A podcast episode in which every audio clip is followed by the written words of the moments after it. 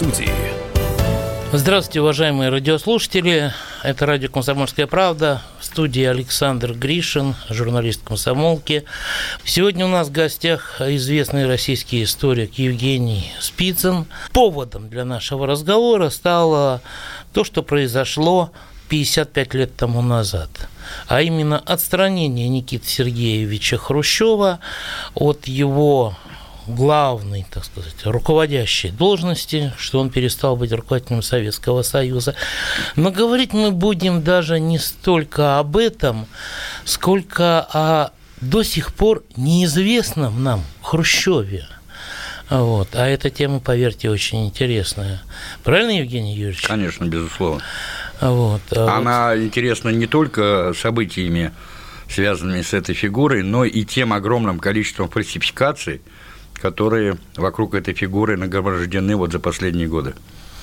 А, ну, я так понимаю, Евгений сейчас доделывает, Евгений Юрьевич доделывает сейчас книгу, которая скоро выйдет, да, мы привыкли оперировать термином оттепель Хрущева, да, или хрущевская оттепель, и э, этот термин уже прочно устоялся на уровне самых мощных таких стереотипов, а вот э, господин Спицын как историк дописывает, доделывает книгу, сдает в печать, которая называется, по-моему, «Хрущевская слякоть». Да, да? «Хрущевская слякоть». Не оттепель, а слякоть. Почему? Да.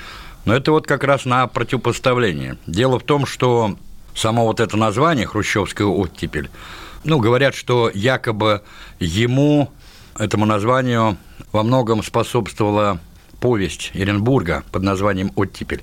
Я думаю, что все таки это такая натяжка определенная, а, потому что повесть Эренбурга, она вышла в 1954 году, а сам термин «хрущевская оттепель» возник гораздо позже. А, им активно стали пользоваться уже после того, как Хрущев ушел в отставку. И сам по себе этот термин, он несет в себе такую положительную, что ли, коннотацию. А я тоже долгое время, долгие годы, особенно вот в юношеские лета, считал, что действительно хрущевская оттепель – это некая такая отдушина от э, времен сталинского тоталитаризма. перестройки. Перестройки и так далее, и так далее. Вот. Но вот по мере взросления, по мере изучения хрущевского периода правления, у меня все больше и больше возникало подозрение, что вот этот термин «оттепель», он не отвечает реальному содержанию этой эпохи. А когда я задался целью уже написать э, полноценное научное исследование, это подчеркиваю, научное исследование, не публицистическое, то есть с опорой на документы прежде всего, то у меня вот возникло стойкое убеждение, что это была далеко не оттепель, а это была та самая слякоть, то есть грязная жижа, которая разъедает все, в том числе и металл машинах, понимаете? И у меня есть основания все говорить о том, что хрущевское десятилетие, оно отнюдь не такое, вы знаете, радужное, светлое, благородное. Э, примеров тому много. Причем я, ведь э, само название этой книги, оно не родилось у меня в голове, а потом я под нее стал подгонять факты. А у меня знакомство с документами и фактами стало рождать отрицание традиционного названия этого периода хрущевского оттепели. Я никак не мог долгое время э, значит, придумать э, альтернативу этому названию. И потом вдруг меня осенило, э, значит, коротко и ясно, хрущевская слякоть. Но ведь Никита Сергеевич был, скажем так, руководителем страны в то время, или не инициатором того, что из многочисленных лагерей вышли, так сказать, осужденные при Сталине, там, безвинно, зачастую, как нам говорят, mm. да, вот, а, вот, что же здесь такого-то плохого? Это миф. А... Я вам приведу сейчас три примера, очень показательных. Ждем. А, Причем а, любой желающий может э, проверить мои слова на основе архивных документов, которые оцифрованы и находятся в открытом доступе. Значит, э, первый пример. По-моему, в апреле, если я не ошибаюсь, я могу, или в июне, стоп, вот-вот точно, в июне 50 2004 года а, создается комиссия а, в составе высокопоставленных работников правоохранительных органов. Возглавил эту комиссию тогдашний генеральный прокурор Роман Андреевич Руденко. Он был, кстати, до процесса Берия прокурором Украинской ССР. А, но поскольку его предшественник отказался подписать документы значит, об аресте Берии, то он был быстро снят и заменен Руденко. Так вот, э, под руководством Руденко была создана комиссия, которой было поручено заняться пересмотром так называемых политических уголовных дел. И в апреле 1955 года, то есть спустя 10 месяцев, по итогам своей работы, вот этих пяти, первых 10 месяцев, Руденко пишет докладную записку Хрущеву и другим членам президиума ЦК. О чем? Сейчас я скажу. Значит, я округлять буду немножко цифры, чтобы людям не забивать голову. Значит, вот за эти 10 месяцев эта комиссия рассмотрела э, порядка 237 тысяч уголовных дел. Э, значит, вот... Э, за 300 дней. Да, получается. По, да, по политическим... За 300 дней почти 300 тысяч дел. Да, 237 тысяч. 237, ну, да. Хорошо, там да. по 800 дел в день. Да. Без а, выходных, проходных. Ну, наверное, да, да, да. Значит, э, так вот, э, в результате своей работы э, реабилитации, я это подчеркиваю, подлежала... Не особ... просто освобождению, а именно реабилитации. Реабилитации. Восстановлению во всех правах. Да, то есть, э, что такое, надо понимать, что такое амнистия, что такое реабилитация. Амнистия, когда человек остается а, уголовником, то есть человеком, приступившим а, уголовный закон, и по отношению к нему государство проявляет акт э, милосердия, акт амнистии. То есть, но он не перестает быть преступником. Его освобождает от дальнейшего отбытия наказания и так далее. Но вина его доказана, и э, уголовным судом признан таковым. А реабилитация – это когда человека снимают все обвинения в совершении уголовного преступления, и он считается невиновным. Так вот, в соответствии с этой справкой из 237 дел э, реабилитированы были 3, 3,75% э, процентов осужденных. 4%. То есть, то есть менее 4%. Менее 4%. Это массовость политических репрессий, незаконных. То есть все остальные осужденные э, были признаны преступниками. Да, по отношению к кому-то из них, там было указано в этой справке, была применена амнистия. Угу. По отношению к кому-то из них э, было применено снижение э, меры наказания, отбытие и так далее, и так далее. Теперь, если мы возьмем по республикам, а там цифры были не только по Советскому Союзу, но и по отдельным республикам, РСФСР, а, значит, э, было рассмотрено по самой крупной республике 76,5 а, где-то а, тысяч вот дел. таких уголовных угу. дел. Значит, э, реабилитации были подвергнуты примерно 4,8% осужденных, то есть менее 5%. Угу.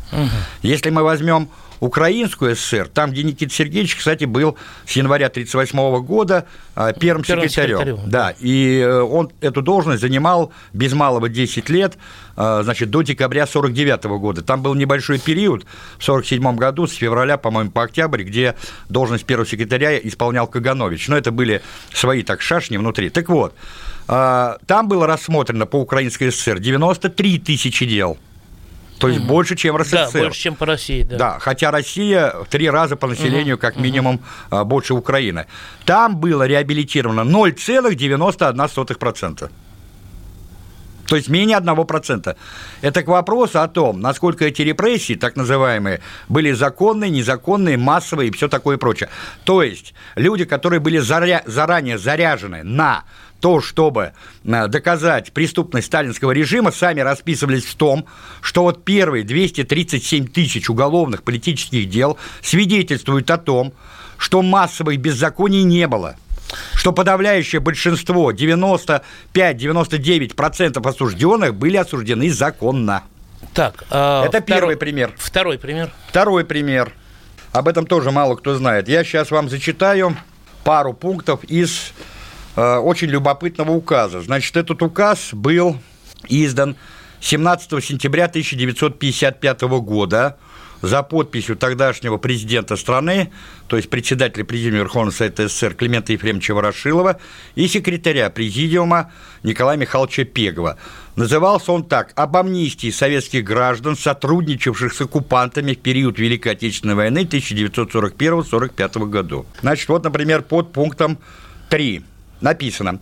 «Освободить из мест заключения независимо от срока наказания лиц, осужденных за службу в немецкой армии, полиции и специальных немецких формированиях, освободить от дальнейшего наказания, отбывания наказания лиц, направленных за такие преступления в ссылку и высылку.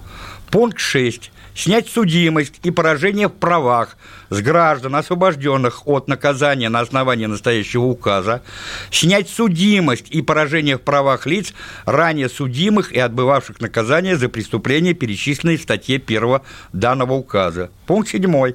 Освободить от ответственности советских граждан, находящихся за границей, которые в период Великой Отечественной войны сдались в плен врагу или служили в немецкой армии, полиции и специальных немецких формированиях, освободить от ответственности и тех ныне находящихся за границей советских граждан, которые занимали во время войны руководящие должности в созданных оккупантами органах полиции, жандармерии и пропаганды, в том числе и вовлеченных в антисоветские организации в послевоенный период, если они искупили свою вину последующей патриотической деятельности в пользу Родины и явились с повинной. Ну и так далее. Сейчас мы вынуждены уйти на небольшой перерыв, после которого продолжим эту интересную беседу о нашем э, собственном прошлом и э, необходимости его уроков для нашего настоящего и будущего.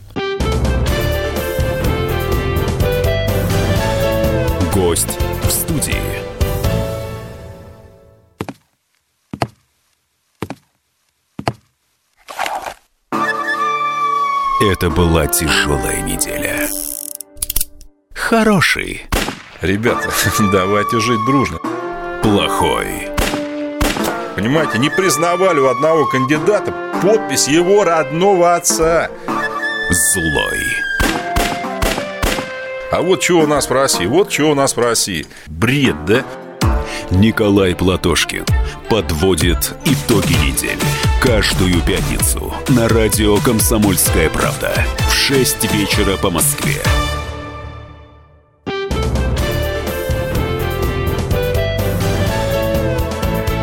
Гость в студии.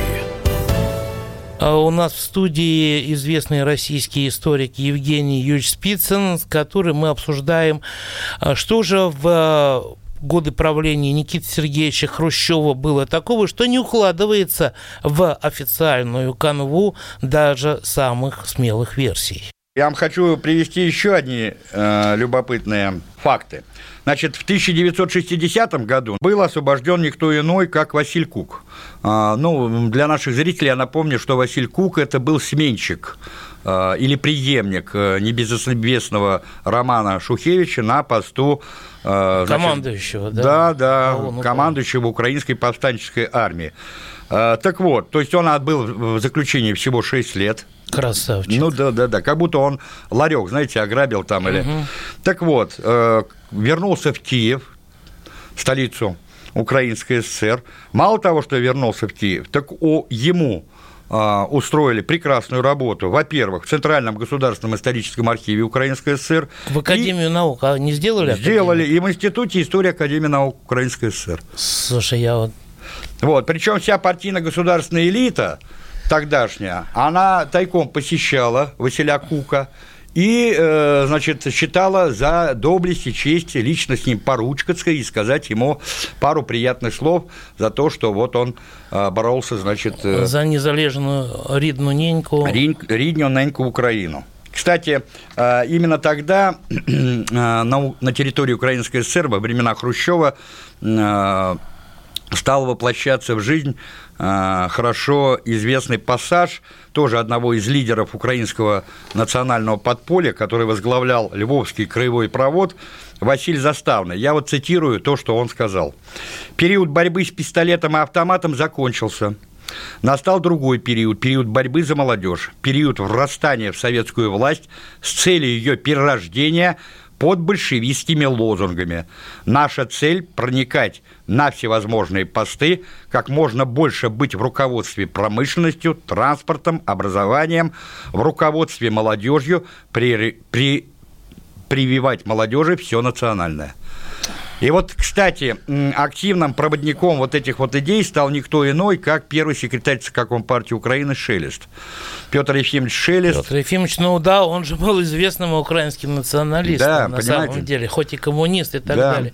Слушай, человек, а... человек, который занимал пост э, первого секретаря почти 10 лет, при нем, кстати, а, в ЦК Компартии Украины окопали все эти Кравчуки. Ведь именно при нем в 70-м году за сектором идеологической работы, за сектором идеологического отдела ЦК стал никто иной, как э, первый президент Украины господин Кравчук. Понимаете? который закончил институт экономии, защитил диссертацию кандидата экономических наук, вот, а потом стал одним из идеологов украинской компартии – Слушай, Жень, ты знаешь, вот я просто теперь понимаю, что вот, помнишь, это старый известный анекдот про то, что, значит, Бандеровец вернулся э, в село, в совхоз из лагеря и пошел, значит, бригадир, там, mm-hmm. замдиректора, директор совхоза, э, значит, секретарь председатель райкома. облсовета, там, ну, там, секретарь райкома, да, вот, э, а два брата бандеровца, один бандеровец, второй герой Советского Союза, а герой Советского Союза как был трактористом в совхозе, так, так и остался. Да. Спрашивает его, говорит, брат, герой брата бандеровца, Микол, так Почему ж? Он говорит, а ты что в анкете пишешь? Кто у тебя кто, брат? Он говорит, что брат Бандерс. О, а я пишу, что у меня брат Герой Советского, Герой Советского Союза. Союза То есть это вот не просто анекдот, что называется. Конечно, конечно, да. И вот, э, к сожалению, и таких примеров, и таких примеров можно привести сколько угодно. Дальше. Еще один любопытный факт тоже мало кто знает. 28, 28 апреля 1955 года была создана специальная комиссия Президиума ЦК, Э, в составе Молотова, Маленкова, Кагановича, Хрущева, Суслова и Поспелова. Председателем этой комиссии был э, Никита Сергеевич Хрущев. А, чем должна была заняться эта комиссия? Она должна была заняться личным архивом Сталина. Так вот, э, современный историк Сергей Сергеевич Войтиков, который непосредственно занимался изучением партийных архивов установил, что эта комиссия ни разу не собралась за все время своего существования, более двух лет. Но при этом по указанию Хрущева была создана специальная группа в количестве примерно 200 сотрудников КГБ а, под руководством Серова, так называемые архивисты в сапогах, которые серьезно почистили этот сталинский архив.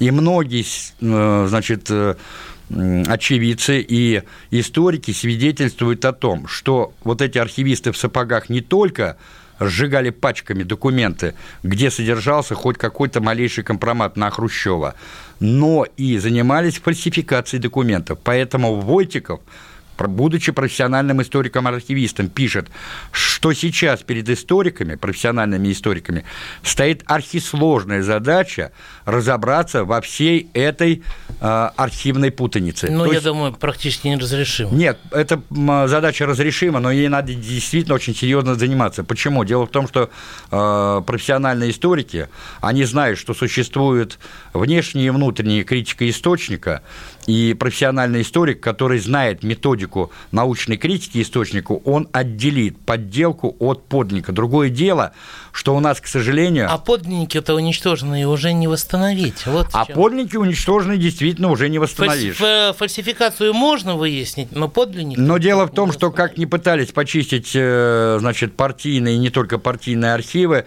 все равно значит, осталось довольно много документов, которые свидетельствуют о том, что Никита Сергеевич а, принадлежал к числу одних из, одного из самых кровавых палачей а, того периода. Я называю этот период Ежовщины. Конечно... Третий пример, да? Или э, да, третий, но... третий уже был? Да, нет, это второй пример, да. И еще один тоже очень характерный пример, связанный вот с политикой реабилитации. Значит, в 1956 году уже после 20-го съезда партии, а, когда был провозглашен культ на десталинизацию и когда был осужден культ личности, вышло соответствующее постановление ЦК, была создана еще одна комиссия. Возглавил эту комиссию Аверкий Борисович Арестов. А, тогдашний секретарь ЦК, член президиума ЦК и заместитель председателя бюро ЦК КПСС по РСФСР. Это была ключевая фигура хрущевского окружения вплоть до а, где-то вот 22-го э, съезда партии, то есть до октября 1961 года. А, то есть на протяжении вот где-то так пяти лет Арестов был один из э, ближайших э, сотрудников э, Хрущева, человек, который обладал реальной властью. Он фактически был хозяином РСФСР чтобы люди понимали, что это была за фигура. Угу. Так вот, а, была создана комиссия во главе с этим Арестовым, которой было указано создать э, местные комиссии и начать массовую реабилитацию якобы невинных жертв сталинских репрессий. На основании этого решения потом будет созданы Президиум Верховного Совета СССР аж 97 местных комиссий, которым менялось в обязанность поехать в места лишения свободы по территориальности – Значит, и на свое усмотрение во внесудебном порядке – решать вопрос, кого освобождать, кого нет. Более того, там было написано так.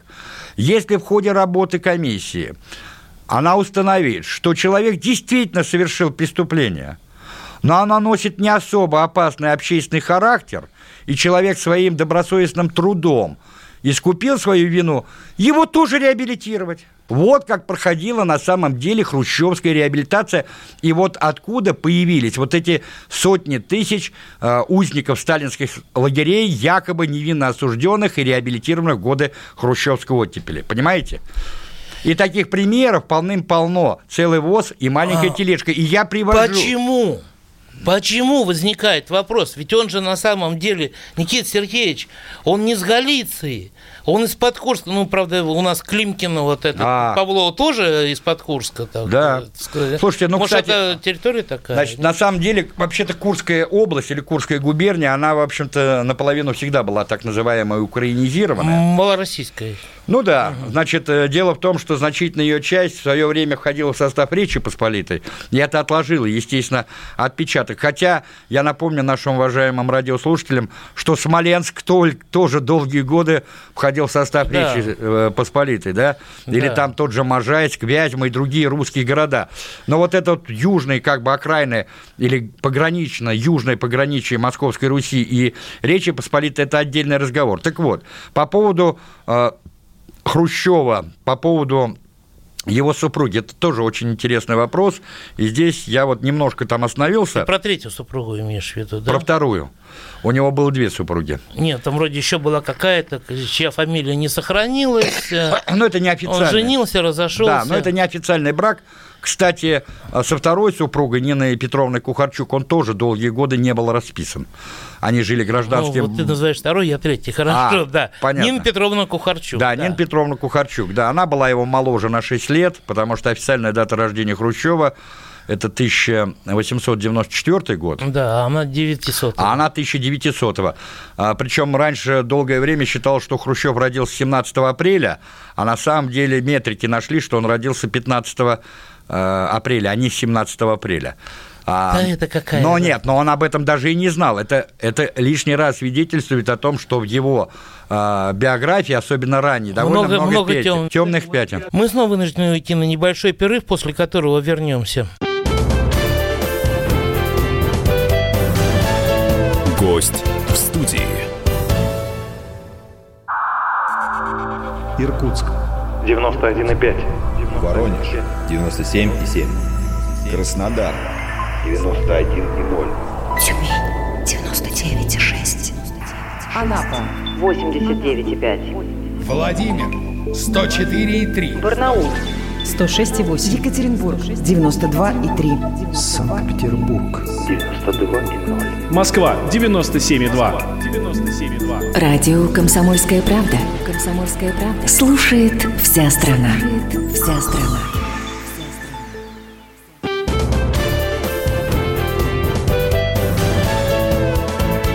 Гость в студии. Еще раз здравствуйте. В студии радио «Комсомольская правда» известный российский историк Евгений Юрьевич Спицын, с которым мы обсуждаем некоторые скрытые особенности времен правления Никиты Сергеевича Хрущева Советским Союзом. Кстати, вот биография, особенно ранее, да, на фотографиях с первой жены 16 года, Никита Сергеевич, я обалдел, сидит такой чувачок в смокинге, галстук, Да. бабочка, понимаешь? А дело- 16-й год. Да, да. Дело в том, что, смотрите, он, во-первых, не попал на фронт очень странно, потому что э, в 2014 году ему уже было 20 лет, а тогда в 20 лет как раз призывали в армию. Бронь. И он оказался странным образом почему-то на Донбассе именно в 2014 году. Значит, Зинькович Николай, а, есть такой автор, сотрудник, бывший сотрудник ЦК и КГБ, он э, приводит свидетельства некоторых э, э, значит, э, очевидцев, что в действительности отцом э, Никиты Хрущева был не Сергей Никифорович, который, в общем-то, дома долго не задерживался и пропадал целыми месяцами, а то и годами на потусторонних заработках. Э, Он выдвинул версию о том, что реальным отцом Хрущева был э, местный курский помещик Александр Госвинский. Правда, он его называет поляком. На самом деле, его предок, далекий Иван, был выходцем из Речи Посполитой, но в 1668 году при Алексее Михайловиче, когда закончилась знаменитая русско-польская война за Малороссию и было подписано Андрусовское перемирие, он перешел на службу к русскому царю, был поверстан, как тогда говорили, в служилое, отече... э, в служилое сословие, а, то есть стал э, служилым человеком по Отечеству, и ему дали поместье в Курском уезде. И потом один, кстати, из его потомков, Петр Алексеевич, был предводителем курского дворянства и состоял в личной переписке с Державиным. Евгений Юрьевич, это все супер интересно, но у Да. нас мало времени. А, я прошу прощения. Женя, да. Да. Все-таки давай от дальних предков вернемся а, к Нине К Петровне Петровне. Кухарчук в девичестве по, Хрущевой по мужу. И это, если у нас вот говорят, что типа оттепель это как некая а, такая, как некий зародыш перестройки, то Нина Петровна Кухарчук у нас а, некий как зародыш Раисы Максимовны, потому что никого до нее и вплоть до самой Раисы Максимовны, а руководители государства не брали с собой Нет, зарубежные да. поездки. Брежнев брал свою супругу всего два раза, и то она э, нигде особо не красовалась и нигде в официальных мероприятиях не участвовала. А Вот, так что, можно сказать, что Нина Петровна, которая как раз уроженка Галичины, да? Да. А Вот, а, а, Она уроженка она- была Холмской вообще-то губернии. Это там вот район Волыни, чуть повыше. Это сейчас территория Польши. Ну да, Но тогда Холмская губерния, она входила в состав Российской Российской, империи, да. А, Что любопытно, вот считают, что она такая необразованная крестьянка, значит, э, такая полуграмотная бабенка и так далее, и так далее. Что любопытно, она по официальным данным, происходило из крестьянской семьи. Но на самом деле, вероятнее всего, она была отнюдь не очень подлого э, происхождения. Почему? А дело в том, что она при царе-батюшке поступила на учебу не куда-нибудь, а в Люблинскую гимназию. А я напомню, что город Люблин – это один из крупнейших городов царства польского, и в гимназии тогда, пардон, крестьянки не учились. Вот. Затем она перешла в Хомское женское училище, то есть она фактически должна была стать учительницей, потому что именно вот эти женские учити- э, училища готовили будущих преподавателей а, учебных заведений, школ, э, значит, всевозможных курсах и так далее. И именно там она в этом училище выучила не только прилично русский и польский язык, но и французский. Она прекрасно разговаривала на французском языке. Кстати, Ну, а уже потом потом... еще и английский. Английский, да. Да. Потом, когда она уже училась в промышленной академии, она прекрасно выучила английский и свободно разговаривала на всех этих языках, понимаете? В отличие от Никиты Сергеевича, который даже по-русски писал грамотно. И в своей фамилии даже допускал ошибки. Как неудивительно. В одном случае он писал букву «ё» в конце, а в другом букву «о». Понимаете? Понятно. Ну, Хорошо, Вот. что не из Че вместо Щ. Причем дальше она, э, так же как и Никита Сергеевич, э, вступила в партию во время гражданской войны. М, Причем она находилась на подпольной работе в Одессе, возгля- возглавляла там местную комсомольскую ячейку. А, И потом, после того, как Одесса была освобождена, то ее сначала послали на польский фронт, в армию Тухачевского. Она там занималась активной пропагандистской работой среди польских военнопленных. А потом, когда а, вся эта польская компания а, ёкнулась, то ее отправили не куда-нибудь, а в Галицию. И в Галиции, кстати, она была одним из основателей западноукраинской коммунистической, или, как тогда говорили, галицийской партии. И она там принимала самое активное участие в работе местного ЦК, возглавляла там два отдела, отдел по образованию и женский отдел, и активно сотрудничала, знаешь, с кем? С сечевиками. То есть теми, кто составлял в свое время костяк петлюровской армии. Вообще-то поговаривают, что она, э, помимо чисто партийной работы, занималась и разведной работой и состав... состояла агентом э, ВЧК. Дефензивы? А, ВЧК? ВЧК, да, да. Но там... Ну, тогда стой, тогда непонятно. Если жена, так сказать, э, агент ВЧК, да, за зарубежного отдела, да, если это самая, она такая пламенная революционерка, коммунистка, подпольщица там и так далее, Тогда непонятно вообще, а украинцев... откуда, откуда вот эта любовь к бандеровцам, откуда а, послабление? А украинство-то оно а, не выветрилось. Оно же, это украинство-то осталось. Вот в чем дело. И она, кстати, как они познакомились с Хрущевым? Дело в том, что в конце 2020 года ее вызвали в Москву, она как раз должна была поехать на повышение квалификации, как бы у нас сейчас сказали, на учебу партийную, но по дороге она заболела тифом. Тогда тиф бушевал по всей стране, угу. И вот, э, проезжая, проезжая как раз по территории Восточной Малороссии или Украинской ССР, она попала тогда в руки э, Серафимы Гопнера. Это одна из э, видных большевичек с таким масштабным дореволюционным стажем. Она как раз возглавляла в то время в, Дне, в, этом, в Днепропетровске, но тогда это был еще Екатеринослав и в Юзовке, это, значит, э, Донецкий край, э, ну, фактически всю идеологическую работу. И у ней, в том числе среди ее подопечных, был молодой Никита Сергеевич Хрущев который после окончания войны стал бурно делать партийную карьеру. И она вот его как раз... Серафима их и свела. Да, и Серафима их как раз и свела. Они потом mm. опять уже отправятся в Москву, том числе и на учебу. Но, как известно, Никита Сергеевич э, Хрущев промышленной академии проучится довольно недолго, и он в основном там, конечно, занимался не учебой, а деланием своей политической карьеры. Хорошо известно, что он как раз, находясь на учебе в Москве, стал активным сторонником Троцкого, но его спасло что тогда? То, что на него обратило особое внимание супруга Иосифа Виссарионовича Сталина, которая mm. и рассказала. С которым в этой промышленной академии да, учился. учился да, да, они Понятно. вместе учились, да, на одном курсе. Mm-hmm. Вот, она говорила, что вот там есть такой замечательный парень, а, который умеет выступать, зажечь и так далее, и так далее. Вот дело случая, что называется. А а, в это время как раз э, Каганович подбирал... Супруг, супруг как раз потом застрелилась. Да, а, а он, да, он а не ложечки, успел. А, ложечки нашлись, а осадочек остался. Да, лучше бы тогда Никита Сергеевич бы застрелился, условно говоря, да? Так, и вот. еще тут вот есть интересный такой факт.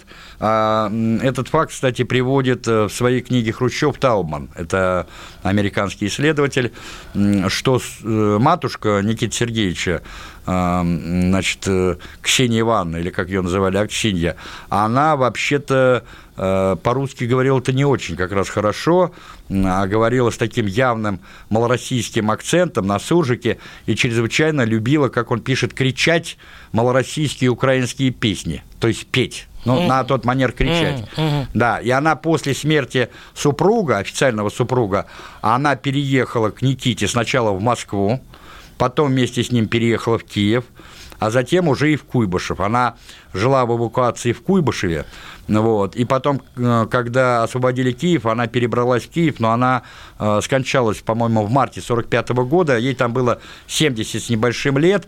То есть э, а вот это украинство Хрущева, оно не только от его супруги, но и от матери. матери. Конечно, да. да.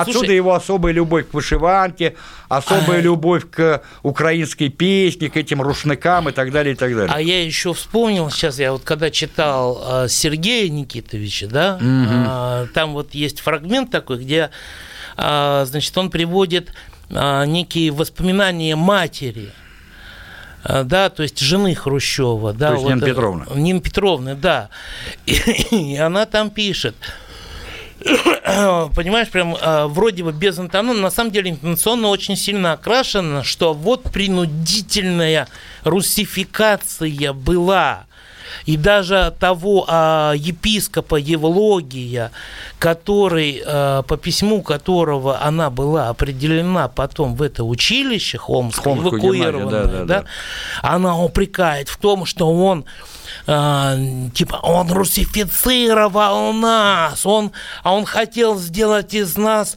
а, проводников, так сказать, вот русского, русского мира. мира. Да, да. Да, Но так на самом деле и было. Дело в том, что ведь в третьей и в четвертой государственных думах холмский вопрос – он находился в центре внимания, дискуссии, обсуждений и так далее.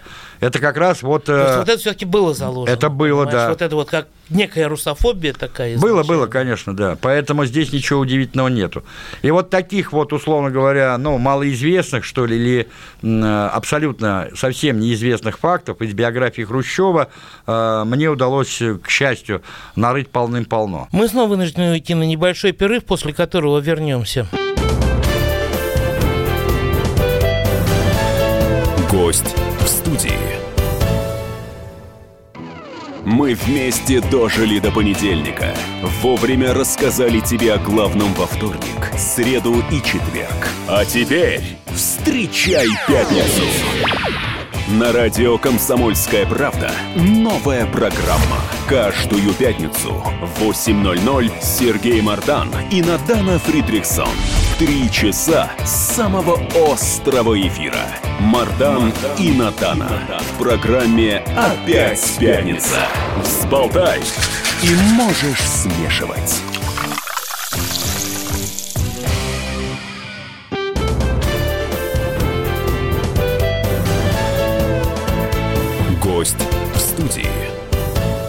У нас в студии известный российский историк Евгений Юрьевич Спицын, с которым мы обсуждаем, а, что же в а, годы правления Никиты Сергеевича Хрущева было такого, что не укладывается в официальную канву даже самых смелых версий. Вот то, что касается, например, отставки Хрущева, вот, который сейчас как раз будет исполняться... Переворота. Да, да. Вот послушайте. А был переворот? Не был. Опа. Послушайте, дело в том, что у нас э, со времен Горбачева а, утвердилось такое устойчивое представление о том, что был некий номенклатурный заговор, заговор да, да, верхов, да. дворцовый переворот и так далее, и так далее. Значит, Юрий Николаевич Жуков, наш известный историк, и а, есть на Урале такой, мне кажется, выдающийся историк, он из молодых, но копает глубоко, Андрей Владимирович Сушков. Он защитил а, очень интересную диссертацию по Э, составу президиума ЦК в 1957-1964 годах. И он, они правильно говорят, что отставка Хрущева произошла в рамках, в четких рамках существующих тогда конституционных норм раз и в рамках партийной легальности в соответствии с партийным уставом. Это не был никакой заговор, это была абсолютно законная отставка Хрущева, занимаемых ими постов, и ни, ни в чем нарушение каких-либо уставных или конституционных норм проведено не было. Поэтому... Но его же не было в Москве. Он был в Москве. Как не было? Здрасте. Дело в том, что он уехал отдыхать в Крым. В Крыму была плохая погода. Он перебрался в Пицунду и собирался в конце октября вернуться. Но 12 числа состоялось заседание президиума ЦК. Они там приняли постановление, где было э, написано, что значит, Брежнев, Подгорный, э, Суслов и, по-моему, Полянский, они должны связаться с Хрущевым и вызвать его досрочно из отпуска, потому что необходимо объяснить, э, обсудить там целый ряд вопросов, в том числе, э, значит, и отзыв его записки по управлению сельским хозяйством и между ними состоялась перепалка, кто же все-таки будет звонить, но звонил Брежнев. Почему Брежнев? У него был повод позвонить Хрущеву. Он накануне вернулся из Берлина, где встречался с Вальтером Ульбрихтом, первым секретарем ЦК э, СЕПГ, и новым главой германского правительства, восточно-германского правительства, потому что Отто Гартеболь умер буквально в конце сентября, И, э, значит, Вилли Штоф, его заместитель, стал новым главой правительства ГДР. И вот под эту сурдинку Брежнев ему и позвонил. Сказал, что вот, дескать, я был сейчас э, с визитом, с рабочим визитом mm-hmm. в Берлине, встречался с товарищами, они передавали вам большой и пламенный привет, но, Никита Сергеевич, вот здесь возникли вопросы, т т т т т и так далее. Кстати, есть такой фильм «Серые волки», где вот эта вся история, она обыгрывается, но там абсолютнейшая ложь вот в этом эпизоде отражена. Она, кстати, базируется во многом на мемуарах не самого Никиты Сергеевича, а мемуарах его сына – угу. Сергея Никитича, о том, что, дескать, Хрущев вообще-то не собирался первоначально лететь в Москву, что он позвонил командующему Киевским военным округом маршалу Кошевому и пытался, значит, его поднять на борьбу с мятежниками, там, заговорщиками, что он собирался лететь в Киев, в свою традиционную вотчину и так далее. Но эта ерунда опровергается двумя неопровержимыми фактами историческими. Знаете, какими? Значит, в 1965 году, в январе 1965 года, э, Петр Кириллович Кошевой, который командовал Киевским военным округом, был перемещен на должность главкома советской группы войск в Германии. Это была самая престижная группа войск в советских вооруженных силах. Если бы он действительно таким образом повел себя по отношению к Хрущеву, его бы из армии выгнало, выгнали на Ать-2. И второе э, яркое доказательство того, что он не был, конечно, никаким приспешником Хрущева. Ему в 1968 году дали маршал Советского Союза. А. Хрущев бы никогда бы не, не дал бы маршал Советского Союза человеку, который вот в те критические есть... дни повел бы себя каким-то образом по-иному. А ведь это была не первая попытка да, Хрущева снять. 57 год. 57 год, да, но это особая статья. И потом этом... вот ту самую группу товарищей, да, и примкнувших а вы знаете, к ним, да, Шипилов, как, да. как раз вот большая часть которых и входили в группу по изучению архива Сталина. Да. да? Я вот писал книгу, и я понял, а, что вообще подвело Хрущева. Ведь э, вот опять его величество случай. Почему Хрущева сняли. Он же мог спокойно в «Зените» славы и почестей закончить свою жизнь. Дело в том, что а, с 60-го года Хрущев стал себе готовить преемника – официально стал готовить себе преемника, угу. в отличие, кстати, от многих наших правителей. И об этом все знали. Об этом писала пресса, об этом знали все члены президиума ЦК, об этом знали все посвященные люди и в аппарате ЦК, и в Совете министров и так далее. Этой фигурой был Фрол Романович Козлов. В мае 60-го года этот человек становится первым заместителем председателя Совета министров, а фактически главой советского правительства. А через два года Хрущев его назначает, официально назначает вторым секретарем ЦК. Не каким-то ИО там. При том, что первым секретарем является он сам. Он. И все, все пишут о том, что Козлов, обладая невероятной работоспособностью, силой воли, железной хваткой, он фактически стал полноправным хозяином положения в стране. И все понимали, что после отставки Хрущева именно этот человек будет новым лидером страны. И никто не рыпался, но случилось непредвиденное. Во второй половине апреля у Фрола Романча произошел тяжелейший э, инсульт геморрагический. И тогда Хрущев вынужден был Брежнева, оставив главой государства, формальным главой государства, переместить временно на должность второго секретаря. Он надеялся, что Козлов выздоровеет, но в декабре состоялся пленум ЦК, и на этом пленуме сам Хрущев зачитал заключение врачей о том, что Козлов больше не поправится. И вот когда в окружении Хрущева поняли, что кронпринца нету, что можно валить, э, угу. понятно, да? Да, вот да, тогда да, и да, начинается да. реальный заговор против Хрущева. Хотя до сих пор историки спорят, кто же стоял за организацией этого заговора. Называют в основном пять человек. Значит, кто-то говорит, что это Суслов, кто-то говорит, что это Шелепин, Полянский, Миронов и остальные комсомольцы, и кто-то говорит, что это Брежнев и Подгорный. Я все-таки склоняюсь к тому, что за организацией заговора первоначально стояли Шелепин, Полянский и компания, потому что без семичастного председателя КГБ этот заговор да. нельзя бы было реализовать. Но эти ребята молодые сделали фальстарт. Понимаете? И их более старшие и опытные товарищи, тот же Суслов, тот же Брежнев, Подгорный, просто сожрали. Ну а итог вот этой вот подковерной борьбы за власть, к сожалению, это развал советского государства. Спасибо. У нас в гостях был Евгений Юрьевич Спицын, известный российский историк, автор многих учебников, который вот уже через несколько дней, может быть, там неделя, две, три, порадует всех на своей новой книгой «Хрущевская слякоть». В студии был Александр Гришин, наш гость. Было, я думаю, очень интересно. Мы все узнали много нового. Оставайтесь с нами. Гость в студии. Чиновникам в России не до шуток. За них взялись Андрей Рожков и Михаил Антонов.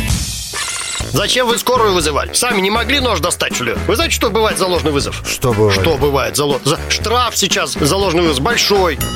Господа депутаты, значит, я собрал вас здесь, чтобы сообщить на пренеприятнейшее на. Нам, значит, нечего больше на запрещать на. на. Вы в своем уме вообще, господа депутаты? Все лазейки перекрыли. Вам еще три года тут сидеть? Есть мысли у кого-нибудь? У меня есть. О, комитет по здоровью проснулся. Ну, давай, слушаем, давай. А давайте сделаем перерыв на обед. Каждую пятницу в 10 вечера по Москве на радио «Комсомольская правда». Бюрократию и глупость вышибаем смехом. В программе «Не до шуток».